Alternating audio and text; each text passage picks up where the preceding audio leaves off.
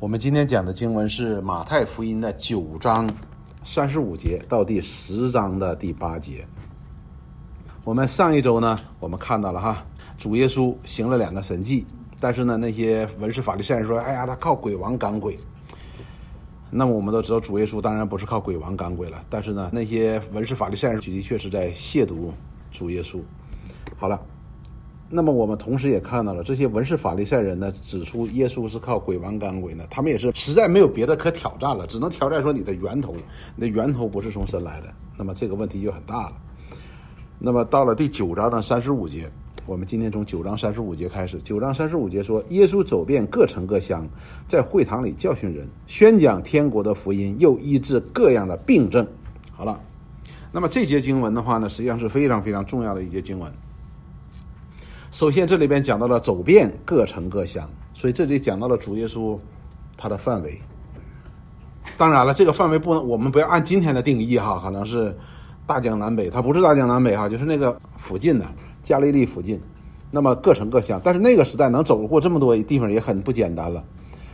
各城各乡都走遍了，然后呢，在里做什么呢？教训人，而且是在会堂里教训人，也就是在那里把天国的福音呢要告诉他们。宣讲天国的福音，也就是说，主耶稣在那个各个地方，从范围上讲呢，他很大，现在范围越来越大了，而且呢，各个地方很多的人都已经听到了他宣讲的天国的福音，然后接下来呢，又医治了各样的病症，也就是说，他在传传扬天国的福音的时候的话呢，同时呢，他也为人医治各样的病症哈，医病啊，赶鬼呀，所以呢，九章的三十五节这里告诉我们，就是主耶稣在那一带地区呢。做了非常细致的这样的福音工作，还有医治的工作，所以这也是主耶稣怜悯人的一个表现哈。那么同时呢，我们也看到了哈，主耶稣在这里也是在尽心尽力的在传扬这个福音，医治病人，他解除人的身体和灵魂的这个双重的疾病的痛苦，使人得释放。到第三十六节的时候呢，就是有三十五节，这是一个基础哈，他就给你给我们一个背景。他走遍了各城各乡，他做了很多这样的福音的工作和医治的工作。然后第三十六节呢，接下来就说他看见许多人，就怜悯他们。他走遍了各城各乡，然后就看到了许多人。这些人怎么样呢？困苦流离，如羊没有牧人一般。所以主耶稣就怜悯他们。但是我们也要知道哈，虽然主耶稣走遍了那个地方的各城各乡。做了这样的福音工作，也医治了各样的病症。但是我们知道，从范围上来讲呢，远远比那各城各乡更大的。所以主耶稣看到这么多人，都好像困苦流离呀，那么主耶稣就怜悯他们。三十七节说怜悯他们呢，表现两个，第一个是什么呢？在前边怎么样呢？他尽力的传讲福音，尽力的在医治人的各样的疾病。那么三十七节呢？接下来就说，于是对门徒说：“所以于是呢，这也是对那些人困苦流离的怜悯的一个表现。就对门徒说，要收的庄稼多，做工的人少。主耶稣就做个比喻，说现在庄稼呢都好了，好像秋天一样。这个季节的时候呢，各个庄稼都成熟了，成熟的意思要收嘛，你要把它收回仓里边。但是做工的人少啊。那这个庄稼人一听就很明白，就是。”这个福音的工作，是人们这个困苦流离啊，这个痛苦啊，需要有人去给他解决。然后呢，三十八节说，所以你们当求庄稼的主打发工人出去收他的庄稼。那么主耶稣在这里并没有说，所以你们赶紧去干活啊，赶紧收庄稼。他并没有这样说。他说，所以你们应当求庄稼的主打发工人出去收他的庄稼。那么这里边同时我们也看到一件事情，主耶稣也在向他们传递一个意向啊。对吧？传递一个意向，就是他看到这些人困苦流离，值得怜悯，好像一个庄稼要收一样的，需要这个福音，需要身体和灵魂的双重的释放的时候呢，所以他就跟他说：“你们看到了没有？你们也要求庄稼的主去打发，并没有说你们马上去哈，你们看到了赶紧去，而是要求庄稼的主。这里讲到的庄稼的主，也就是说那些困苦流离者的主，要他去打发工人收他的庄稼。”他是主，然后收他的庄稼，要恳求、祈求这个庄稼的主去打发。那么这里面也就是告诉这些他的门徒们说：你们看到没看到这些困苦流离的人？他们好像羊没有牧人一般，他们很痛苦的。也就是福音的工作是有很大的一个合场的，所以你们应当有这样一个心，有个急迫的心。急迫的心首要做的是什么？你要求庄稼的主去收他的庄稼。那么十章第一节，马上主耶稣就叫了十二个门徒来，他就把门徒开始叫来了，叫来我们就知道前面是要打发了哈，要打发他们出去，要差派了。然后差派他们之前，首先给他们权柄，然后呢能赶逐污鬼，并医治各样的病症。好了，这就是主耶稣，一个是福音工作，另外一个是什么呢？是医病赶鬼的工作。但是呢，都需要给他们权柄。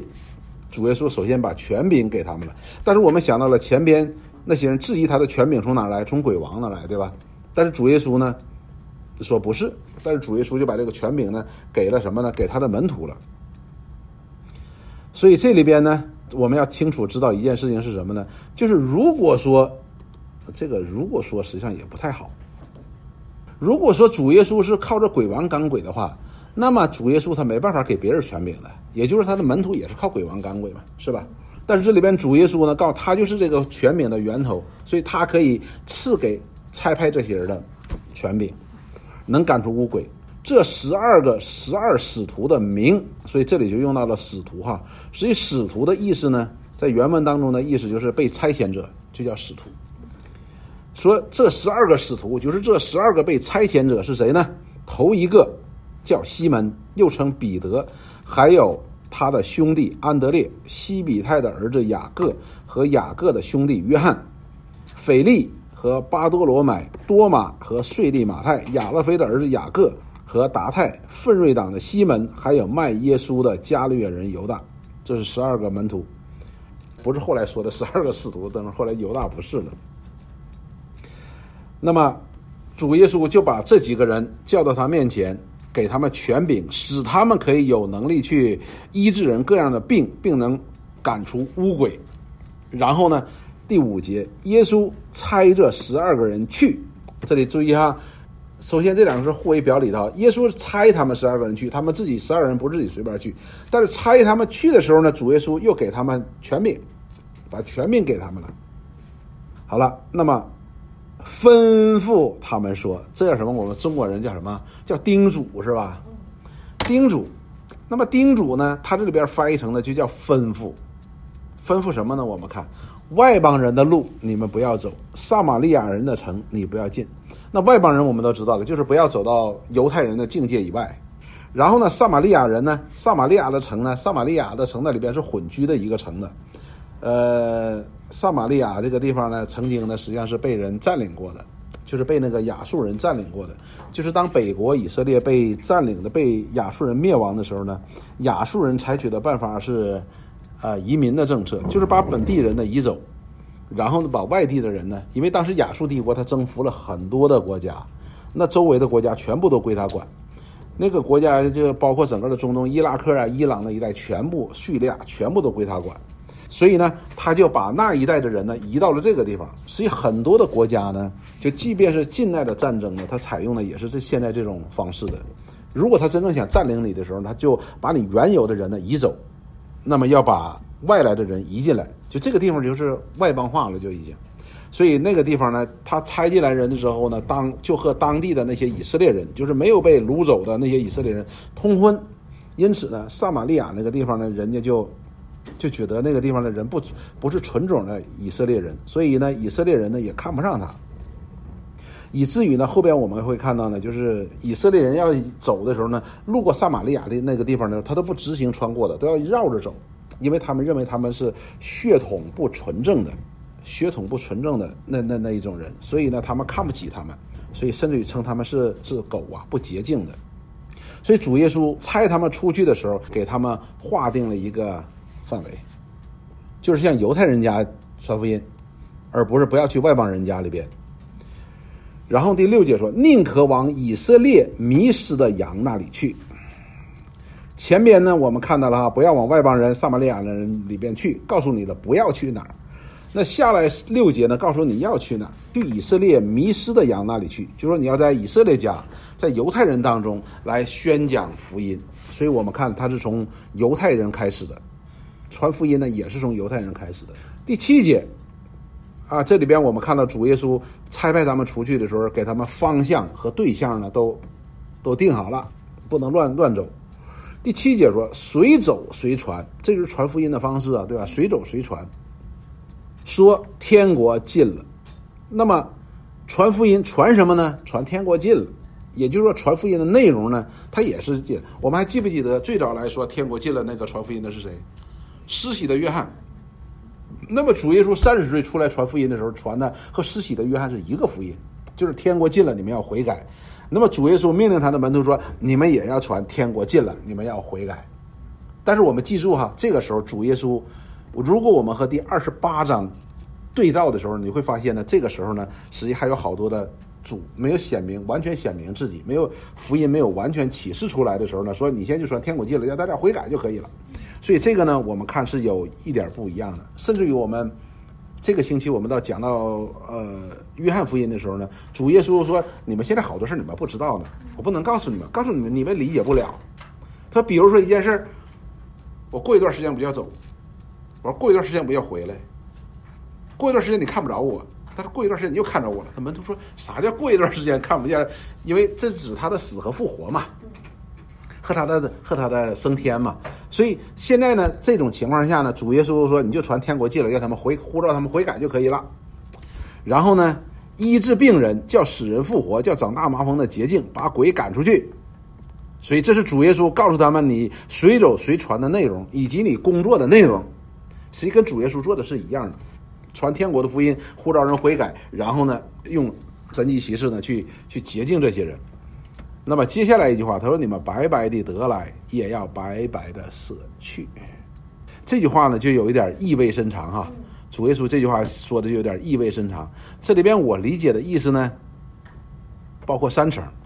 一层是什么呢？首先呢，这些门徒呢被主差遣呢，他是一个蒙恩者的身份，你是个蒙恩者，你白白的得来，你是个蒙恩者，这是很重要的。那么你可以被差遣。被差遣出去服侍主所怜悯的人，这是非常重要的。那么其次的话呢，白白的得也白白的舍，表明我们服侍的心态。你是白白得来说，你白白舍出去，这是应该的，也表明说什么呢？门徒不过是无用的仆人，这是仆人必须有这个心态的。那最后的话呢，我理解呢，这里边也是门徒呢，从主耶稣里那里领受一个使命呢，同时呢，从主那里也领受个权柄。所以门徒呢，需要依靠这个权柄，不是依靠自己。也就是说，他前面主所吩咐的那些，他必须都得照着去办的。所以你是白白得来的嘛，对吧？这是个恩典。所以呢，最后的荣耀呢，归给主，而不是归给自己。所以呢，主耶稣在这里边，首先我们看了啊，主耶稣走遍各城各乡，也就是那一片地，他都走遍了，在那里教训人、宣讲福音，然后呢，又医治各样的病。那么这里边讲的是在会堂里哈，会堂指的是什么呢？会堂是指以色列人敬拜的地方，而这种会堂敬拜、会堂崇拜是从什么时候开始呢？是从以色列人从巴比伦归回耶路撒冷之后开始的，也就是从以斯拉开始的。所以那时候是会堂崇拜，之前的是什么？是会幕崇拜，后来变成会堂崇拜。所以这个时候呢，他们就在会堂，以色列人的敬拜的场所，像我们今天教会似的，它是一个会堂，大家都会聚在那里边。来宣讲律法书啊，来教训人什么的，唱赞美诗什么的，然后呢，在那里宣讲福音，所以那是以色列人聚集的地方。那么主耶稣到那里宣讲，医治各样的疾病。那么主耶稣就看到了许多人这样的困苦流离，就怜悯他们，他就开始差派他的门徒。他首先差派的是十二个门徒。那么当他去差派十二个门徒的时候，首先是赐给他们一个权柄，接下来呢？又给他们制定了这样的差派出去的这个工作守则啊，也不能叫工作守则，就是一个服饰的方向以及服饰的内容，然后给他们权柄。所以现在讲的呢就是这个，这段经文讲的就是这个。我们看从这段经文当中，我们学习到了哪些呢？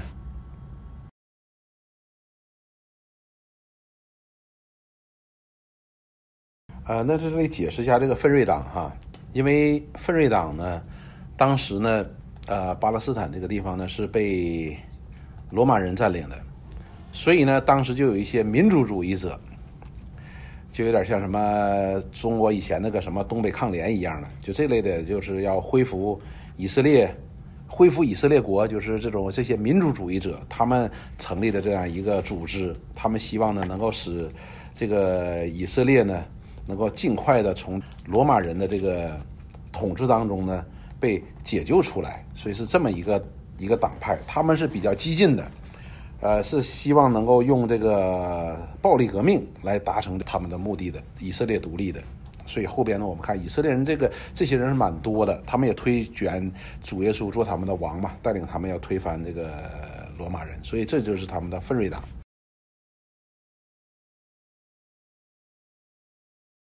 补充，这个使徒呢，实际呢这里边头一次出现使徒这个名字，使徒实际它的意思是什么呢？就是被差遣者，就是被差遣的，叫做使徒。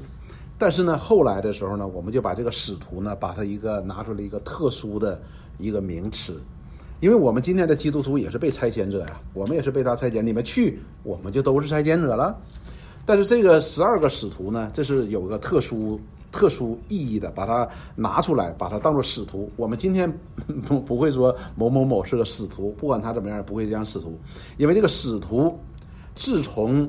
把这个十二个门徒，就是后来我们称他为使徒，被拆拆迁者拿一个特殊的名字来称他为使徒的话呢，是因为不单这十二个门徒是被差遣的，他也是神所选召，并且借着他们启示真理的，所以称他们为使徒。这个是特殊的哈，这个是不能够。因此讲到使徒的时候呢，一定是主呢借着他们来启示真理的。所以后边我们知道。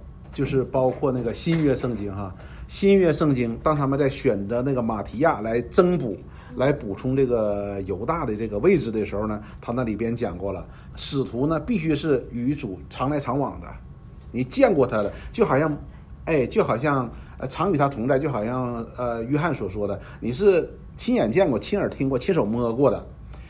那么我们也看到了呢，就是说。新约圣经成为正典的一个要求呢，就是所有的这些书信必须是出自于使徒之手，或者间接与使徒有关的。我们看到的是谁呢？第一个是路加，路加呢，他是从谁来的呢？是从保罗来的，因为他一直在保罗身边，他是保罗的一个文书啊兼保健医生。那么另外一个呢，就是马可，马可，那么马可的信息是从谁来的呢？是从彼得来的，他是彼得的文书的。所以呢，实际上他们的信息，路加的福音是来自于保罗，而，呃，马可的信息呢是来自于彼得。所以呢，只有这十二个人，当然了，不，最后不包括犹大了。这十二个人呢，他们才能够真正成为使徒。为什么他我们今天成为差遣者，但是不叫使徒，我们只叫门徒呢？是因为神并没有借着我们去启示真理。所以呢，这个这个就是区别的。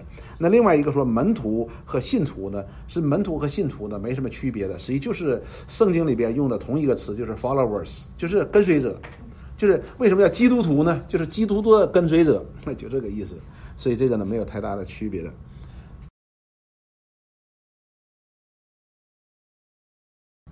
好，时间关系，我们总结一下哈。谢谢弟兄姊妹分享，呃。学习到了很多，我给大家就总结一下。那么我们看到呢，实际上跟二十八章实际很像的，虽然现在是个阶段性的啊，从范围从后边两个范围上啊，教导的内容上面呢是不同的，因为那个时候呢，二十八章基督已经复活，就要升天了，呃，已经已经做成了这些工作了，所以呢，他们也就认识更清楚了。但是作为阶段性的话呢，有一些还是我们是可以参考的。那么首先呢，我们看到，实际在二十八章当中呢，主耶稣也是先宣告的权柄，对吧？天上地下所有的权柄已经得到了。哎，这时候大家就明白他这个权柄到底什么，从哪里来了？神叫他从死里复活嘛。那么这里首先我们看到的是什么呢？首先看到了这里，主耶稣他是要要人参与他的福音施工，所以这是个极大的恩典，这是个极大的恩典。就是我们这些不过是蒙恩的罪人，本来应该是怎么说灭亡的人，就是我们能不灭亡已经是哎呀，这已经很了不起了。但是主还要用我们，用我们做什么呢？做反过来的工作。以前我们是福音的违背者，我们是律法的什么违背者。现在呢，我们却要向人宣传福音。所以呢，这就是神的智慧。后边告诉我们，这就是神的智慧。人以为愚拙。包括定十架都以为愚拙，但是神就是用我们这些什么，用我们这些悔改的罪人，然后去传扬他，传扬我们曾经敌对的那一位。所以这是上帝的智慧，这是真正的荣耀。所以以此的话呢，我们每个基督徒，不单是当时的门徒，所以我们今年的基督徒呢，我们要清楚，我们在神面前实在是蒙了厚恩。这个恩典不是一般的恩典哦。你知道以前的时候，你知道有些那个皇帝啊，那些大臣犯了罪之后啊，犯了错之后，皇上说死罪可以饶饶了你。但是呢，永不再用，啊，活罪难饶，就是永不再用了，你这不堪使用的人。但是我们的神呢，却他不但救我们，我们这些罪大恶极的人，不但救了我们，还还大大的使用我们。所以我们也能够明白，保罗后边讲到说，善功，什么叫善功？所以让我们这些罪人呢，来来做善功。哎呀，这个真的是一件很重要一件事情。那么第二个呢？我们所学习到，就是第一个，我们要清楚我们现在做的到底是什么。蒙差遣，我们到底是我们这个身份到底是个怎么样的一个人？我们今天能够蒙差遣，这已经不简单的一件事情。那其次呢，我们看到的一件事情呢，就是主耶稣呢，不但差派门徒呢参与他的福音事工，也赐给他们权柄和能力以及事工的法则。这个在使徒行传当中，主耶稣。升天的时候也说，你们要在耶路撒冷等，等到圣灵降临的时候，你们就必得到能力。所以这里边不单讲到了权柄，也讲到了能力。当然，权柄本身就带着能力嘛。那么这里边呢，讲的也很好，讲到了说他的这庄稼是他的，所以讲到了一个什么呢？讲到了一个拥有权，他这是他的工作，他的拥有权。因此呢，我们就要看到这里边，他也给我们事工的法则。当给我们这个权柄的时候，实际我们本身也是属于他的。那么他给我们的能力呢？这个能力呢，不是要表达我们自己要做什么的，而是要完成差派我们那个目的的。你举个简单的例子哈，比如说神给我们讲方言的能力，不是让我们波拉波拉去显明自己会讲方言的，而是让我们是什么呢？是传传福音的，是为人祷告的，使人更认识神的。你比如说，神给我们，比如说医病的这样的恩赐哈，不是让我们去开个诊所去给人家看病挣钱的。当然了，如果我们开个诊所给人挣钱，那就不叫恩赐了。所谓的恩赐，就是从神得来的能力，然后服务于神的旨意，这才叫恩赐。如果说我们说这个人哪能能能看病，所以开个诊所就在那里赚钱，那那个不叫恩赐的哈。那个他的能力的源头可能就不一定是神了。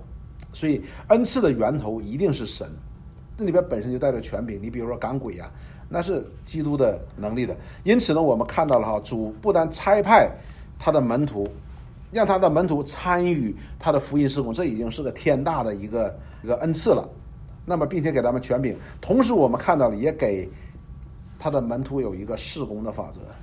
这个施工的法则呢，就是后边我们所说的，作为他的仆人，你必须要首要的、主要要求我们什么？忠心。那么这个忠心呢，又不仅仅是对法则本身的忠心，就是神你要我怎么做就怎么做，而且还包括这里边说讲到了白白的来，要白白的舍去，也表达了对耶稣给我们赐给我们这白白的恩典的怎么样一种感恩来的忠心。所以我们知道，我们做的一切的事情呢，都是因着爱主的缘故，因为爱主的缘故。如果仅仅是因为法则呢，我们可能觉得说没办法，对吧？所以我们就可能会被动。但是呢，我们这里边是个主动，我们的心态是个主动。为啥？因为我们白来得来的，而这个白白得来的，并不是它没有价值，而是这个价值是太大了，你都给不起，所以白白给你。所以呢，也是从感恩而来的这样的一个。忠心，所以我们看到了主耶稣说：“主人向仆人所求的是什么？就是忠心，必须忠心的。那么，因为这忠心呢，表达就是因为我们爱主，因为我们从主那里所来的这样的一个白白的这样的一个巨大的恩典，而我们因着爱他而忠心。那么，忠心他他的话语，那么同时，那么也要忠心于他的法则。”那么我们看主耶稣呢，到后边的时候，我们看慢慢展开的时候呢，主耶稣他不但差派他的门徒，同时他说自己也是一个被差派的，所以他也为门徒们做了一个被差派者的表率。后边我们就会看到了，主耶稣他说什么，只不凭自己说什么，对不对？我是从我父那里听到什么，我父让我讲什么，我就讲什么。他说子也不凭自己做什么。哎，我父让我做什么，我就做什么。所以你看，主耶稣他他也表明了对父的爱，是不是？因此后边在约翰福音当中说：“我爱父，父爱我，我在父里边，父在我里边。”那是一大段的祷告。因此他说：“我不凭自己做什么的，我的目的，主耶稣的目的就要使神的旨意成，父的旨意成就。所以，我们基督徒呢，就是使我们主的旨意成就。这个主的旨意呢，就是你白白得来的也白白舍出去，然后他给你权柄，你就照着去做就行了。”那后边呢，我们又看到了这些使徒们呢，当然咱不说犹大了哈，这些那几个使徒呢，我看剩下的十一个使徒加上十二个使徒呢，这些使徒呢，他们真的就是效法主，也是如此的忠心。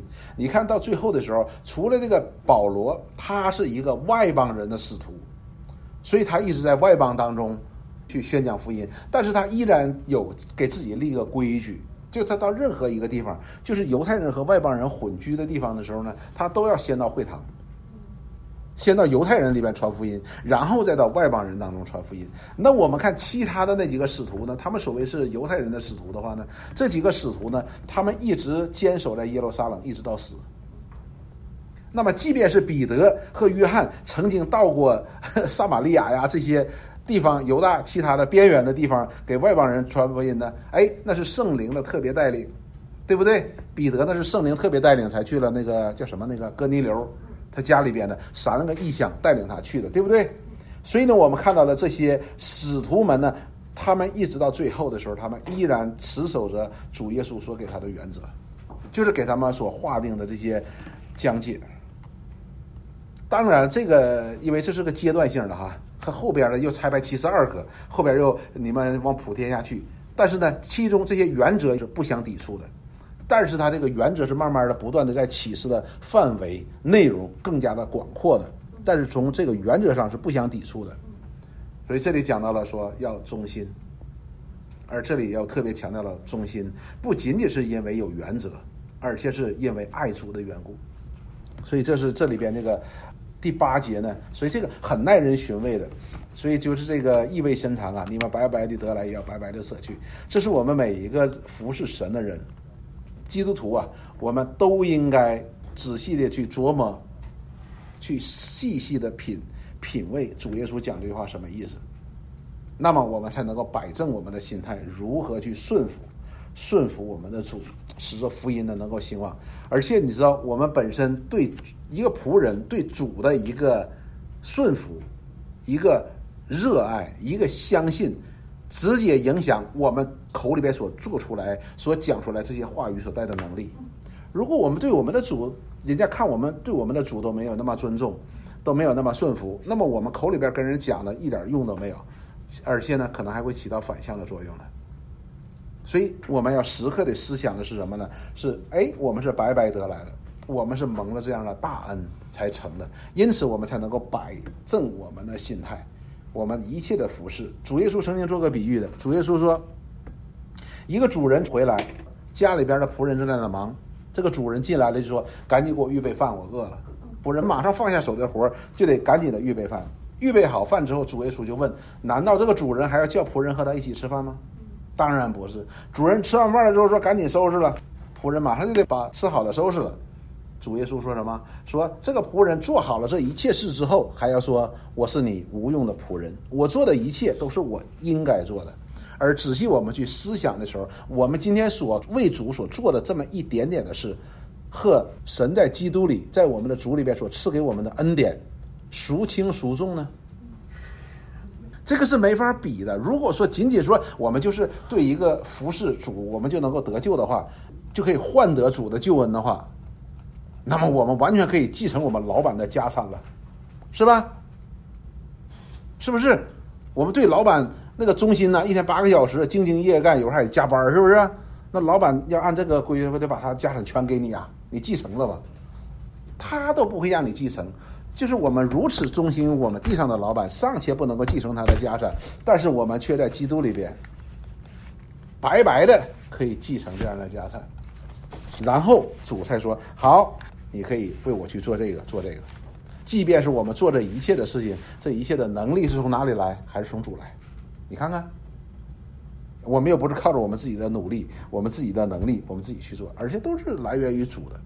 因此，我们在这里边经过这个这段经文的话呢，我们第一，以我们今天是基督徒，可以为基督做见证，为福音做见证，做使者，这是我们极大的荣幸。第二。我们要知道，主的事必须是这权柄也好，这福音的源头也好，是来自于神，这是他的旨意。那么我们必须依靠他所赐给我们的权柄和能力，然后成就他的旨意。最后怎么样？荣耀归给他。这是我们每一个基督徒都要有的心态。因此呢，这并不意味着说，反正他也没有什么强迫的，我我就这样做呗。那说明我们爱主不够。当我们爱主的时候，我们必然竭力。而怎么样能够爱主，怎么样能够感恩呢？就是你白白得来多少，你要清楚，白白得来的并不意味着没有价值。这个白白得来的是因为价值太大了，你根本就拿不到，因此只能白白的给你。我们还记不记得那个 Michael 弟兄跟我们讲过一次的？有些人对预定与拣选这件事情很有意见，但是呢，人。若不借着神的预定与拣选，你根本就不能得救的。神若不借着预定拣选，他就没办法救你的。因为什么？因为我们太差了，因为我们和神绝对的公义和圣洁相比，哈，我们完全就不堪一提。就好像我们走路的时候，你不会介意我是否踩死一个蚂蚁一样，甚至于比这更差。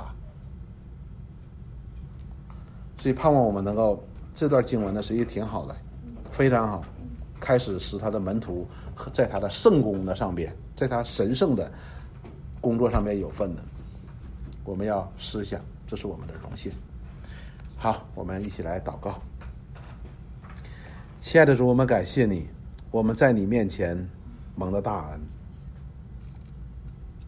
不但蒙了这拯救之恩，你也差派我们做你福音的使者和见证人。就好像保罗所说，我们今天就成了何等样的人，是我们想都想不到的，做梦都梦不到的。主，但是你却将这样的恩典给了我们。我们若在你面前不尽心竭力，我们在你面前就没法交账，我们在你面前就无话可说，因为我们在我们所当做的事上，我们没有做。帮助我们，使我们因着认识你，我们对这救恩、对你的死和复活的认识，使我们感恩的心可以加增，使我们也可以知道我们在基督里得了怎样极重无比的恩典，使我们可以真正的成为你的见证人和你所差派的福音的使者。祝福我们每一位。